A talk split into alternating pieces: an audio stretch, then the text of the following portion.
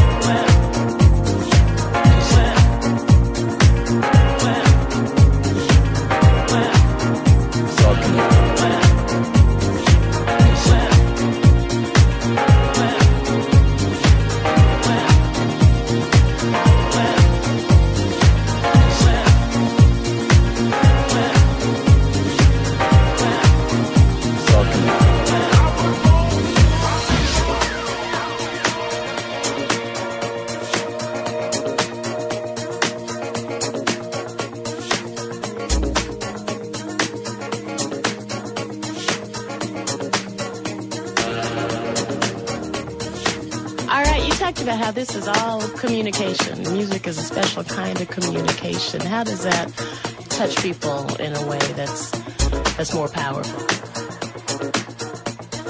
Well, it's, it's a language that everyone can understand. You know, everyone. I mean, can you imagine being able to speak every language in the world? Well, what we do, we communicate to the people, all languages. My music, the lyrics is information.